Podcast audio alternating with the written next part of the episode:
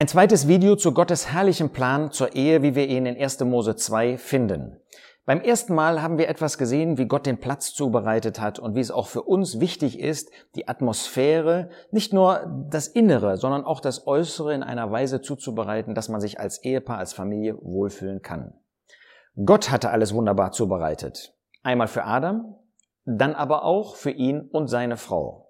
Gottes Liebe war damit sichtbar, seine Fürsorge für den Menschen.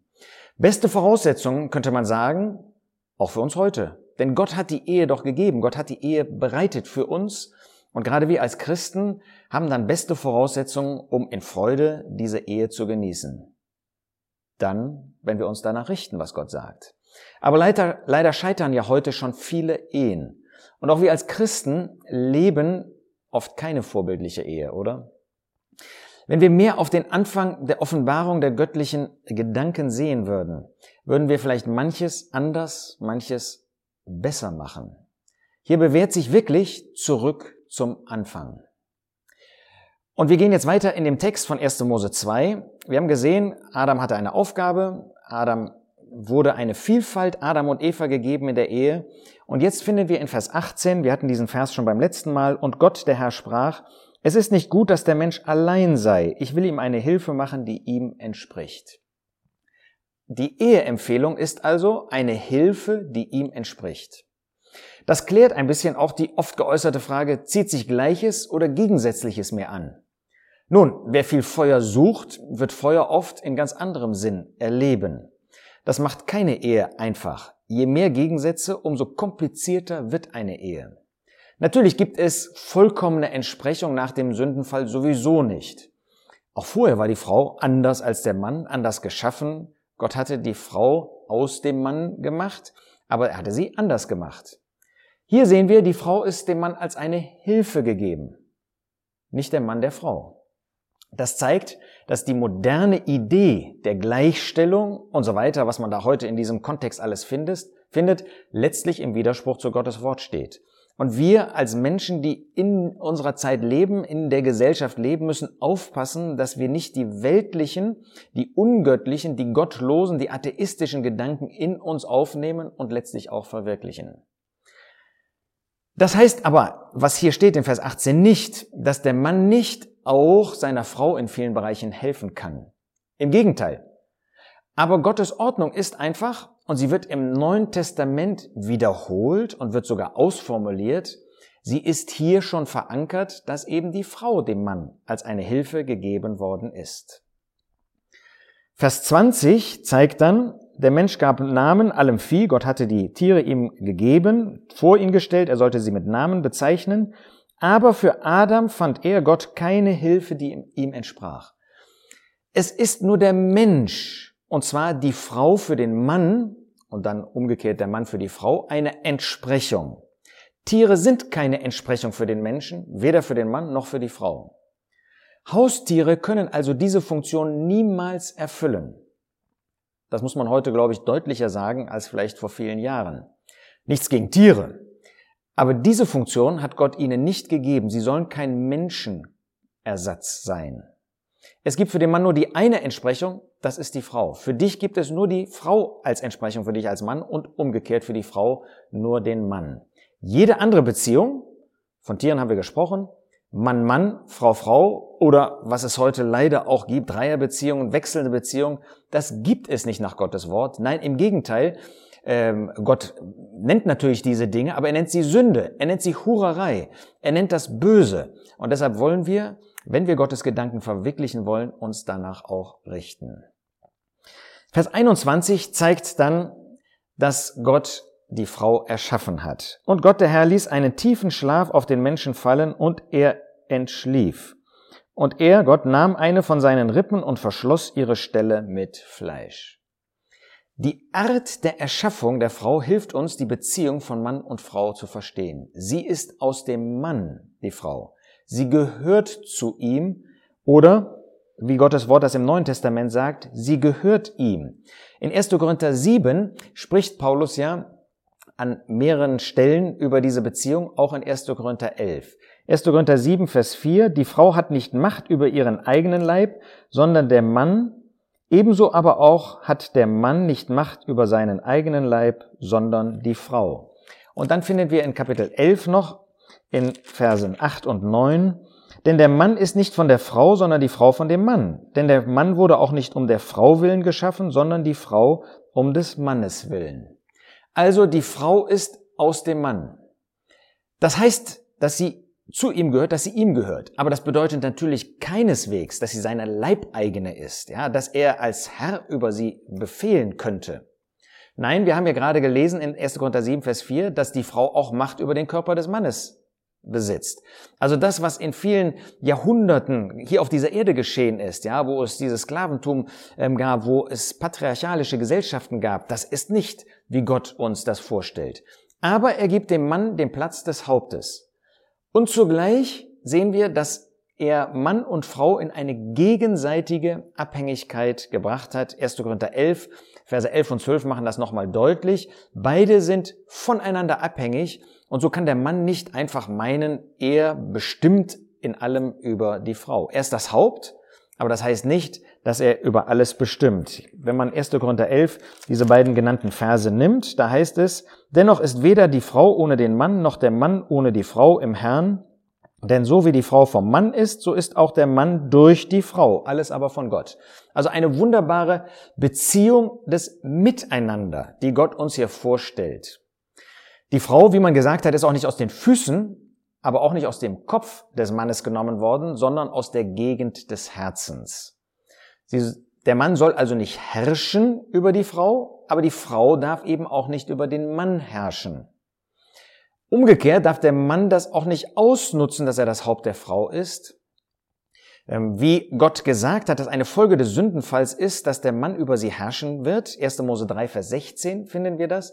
Aber das ist nicht, wie Gott das will, sondern das ist eine Folge des Sündenfalls, weil eben beide in Sünde gefallen sind, würden das die unausweichlichen Folgen sein. Wir als Ehemänner sollen aber nicht für uns die Gesinnung haben, über die Frau zu herrschen. Nein, was sagt uns Gottes Wort im Neuen Testament? Epheser 5, Kolosser 3, dass wir die Frau, unsere Frau, lieben sollen. Vers 22, und Gott der Herr baute aus der Rippe, die er vom Menschen genommen hatte, eine Frau, und er brachte sie zu dem Menschen.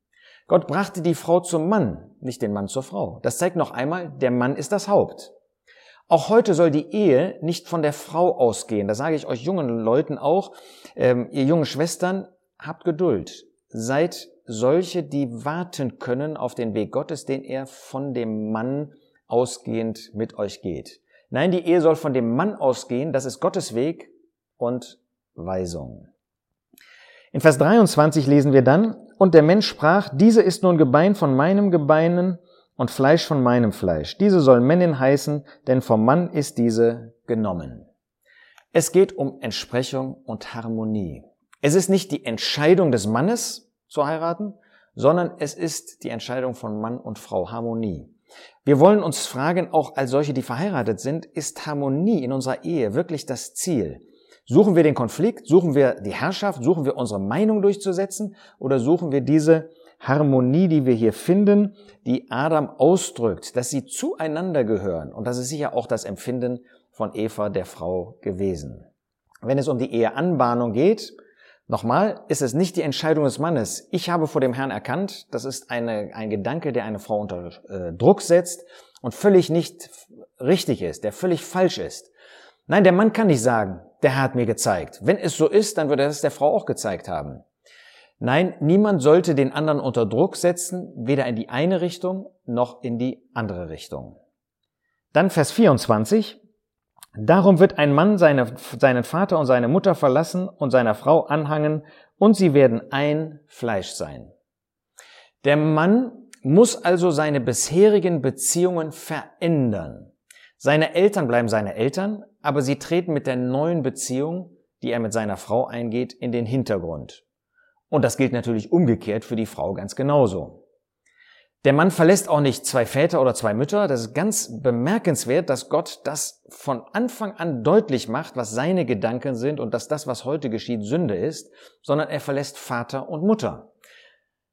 Das zeigt, dass Gott hier einen Grundsatz nennt, Ein Grundsatz, der für alle Zeit gilt, denn Adam hatte weder Vater noch Mutter, also kann das nur ein Grundsatz sein, den Gott hier einfügt für unsere Zeit, auch in unserer Zeit. Der Mann hat also eine ganz neue Beziehung in seinem Herzen, in seiner Seele, seine Frau und diese mit ihm. Und nur sie in dieser engen Beziehung.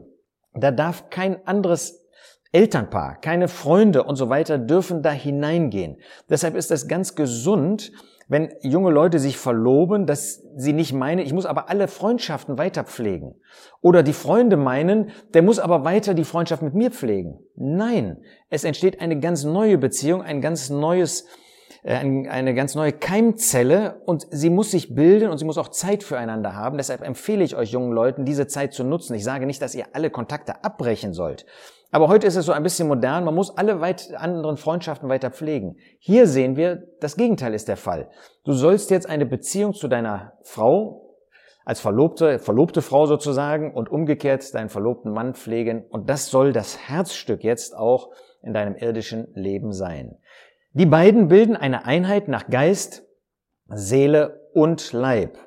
Und zwar eine solche Einheit, wie sie vorher nicht gekannt war. Natürlich auch mit den Eltern nicht, denn eine körperliche Einheit gab es nicht mit den Eltern. Der körperliche Bereich gehört zu einer Ehe. Der gehört natürlich nicht in die Verlobung, jedenfalls nur sehr begrenzt. Wir haben das an anderer Stelle gesehen, Kuss und Umarmung, aber das ist auch dann äh, schon die Grenze. Nein, aber in die Ehe gehört der körperliche Bereich. Und wir sollen ganz klar sehen, dass ohne diese körperliche Einheit eine Ehe nicht vollständig wäre. Dann finden wir in diesem Bereich auch etwas über den Bereich der Intimität von Mann und Frau. Wir haben gesehen, sie werden ein Fleisch sein. Gott hat also die körperliche Einheit von Mann und Frau auf die Ehe beschränkt. Sie kommt als Schlusspunkt, sie kommt nur in der Ehe, nachdem geistig und seelisch ähm, man äh, sich näher gekommen ist, zum Beispiel in der Verlo oder nur in der Verlobungszeit, besonders in der Verlobungszeit. Man kann nicht sagen, der körperliche Bereich ist der Höhepunkt. Das sagt Gottes Wort nicht. Er beginnt mit dem Geist und der Seele. Aber es ist doch ein ganz besonderer Segen, dass Gott uns auch diese körperliche Einheit in der Ehe schenkt. Diese Intimität wird an dieser Stelle im Unterschied zu 1. Mose 1, Vers 27 und 28 nicht mit Kindersegen verbunden. Das zeigt, dass Gott uns dieses Zusammensein auch schenkt, ohne dass wir das immer gedanklich und auch von der Absicht verbinden müssten mit gewünschtem oder erwartetem Nachwuchs. Wie gesagt, wir dürfen nicht übersehen, dass Gott zunächst in 1. Mose 1, Vers 28 davon spricht, Gott segnete sie und Gott sprach zu ihnen, seid fruchtbar und mehrt euch. Das heißt, Gott wollte, dass Ehepaare Kinder haben. Ähm, also dieser Bereich bleibt bestehen, aber 1. Mose 2,24 zeigt uns, dass es darüber hinausgehend auch diesen Bereich gibt, einfach der Freude, der Liebe im Miteinander. Aber 1. Mose 1,28 zeigt uns, dass wer heiratet, ohne diesem Auftrag zu folgen, nämlich auch im Blick auf Nachwuchs, offen zu sein von Anfang an, ähm, der kann dem Wort Gottes in diesem Punkt nicht gehorsam sein. Deshalb im Studium zu heiraten und dann zu sagen, kann, wir können ja keine Kinder bekommen, das wäre nicht nach den Gedanken Gottes, wie wir sie hier finden. Daher ist von Eheschließungen abzuraten, die eigentlich für diesen Bereich, nämlich dass Gott den Segen der Kinder schenkt, nicht offen ist. Hauptproblem ist natürlich, dass er sich nicht um seine Frau, der Mann, und um die Familie kümmern kann, wenn er noch nicht fähig ist, sagen wir mal, ähm, äh, die finanziellen Grundlagen ähm, zu legen und äh, beizusteuern, dass es auch Kinder und so weiter geben kann. Also lasst uns bei diesem Punkt wirklich gottgemäß handeln, auch schon, wenn es um die Eheschließung geht. In Vers 25 heißt es dann hier in Kapitel 2, und sie waren beide nackt, der Mensch und seine Frau, und sie schämten sich nicht. In einer Ehe darf es keine Geheimnisse und keine Verschließungen geben. Man ist völlig offen zueinander, auch im körperlichen Bereich. Das, was beide schön finden, und was nicht gesundheitsschädigend ist, ist erlaubt, aber eben nur, wenn es beide schön finden. Es darf hier keine Gewalt, kein Druck ausgeübt werden, auch schon gar nicht psychischer Druck oder beleidigt sein. Zwar war diese Schönheit, ja, des äh, nicht beschämt Seins, des Nicht-Schämens nur vor dem Sündenfall absolut gegeben, aber in der Ehe bleibt es auch weiter bestehen. Mann und Frau müssen sich, sollen sich nicht voreinander schämen. Wenn sie es tun, dann sollten sie darüber reden, vielleicht auch, falls notwendig, mit Hilfe von außen und überlegen, was die Ursachen dafür sind. Hat sich vielleicht ein Ehepartner in ungebührender Weise über das Äußere, über den Körper des anderen geäußert? Und es gibt noch alle möglichen anderen äh, Punkte, die dazu führen können. Es ist wichtig, solche Probleme, solche Punkte aufzuarbeiten, weil sie sonst dauerhaft zwischen den Ehepartnern stehen und weiter Probleme herbeiführen. Fassen wir zusammen. Die Ehe ist eine Einrichtung aus dem Garten Eden vor dem Sündenfall und kann auch heute noch etwas Wunderbares, Herrliches sein. Wir können daraus allerdings für unseren Ehepartner etwas Schlimmes machen, je nachdem, wie wir uns verhalten. Wir sollten uns deshalb als Ehepartner immer mal wieder über diese Punkte austauschen, um nach Gottes Wort zur Freude des Gegenüber, des Ehemannes, der Ehefrau zu leben und damit natürlich auch zur Herrlichkeit, Verherrlichung Gottes. Eine Ehe kann etwas Wunderbares sein. Wir dürfen und wir sollen daran arbeiten.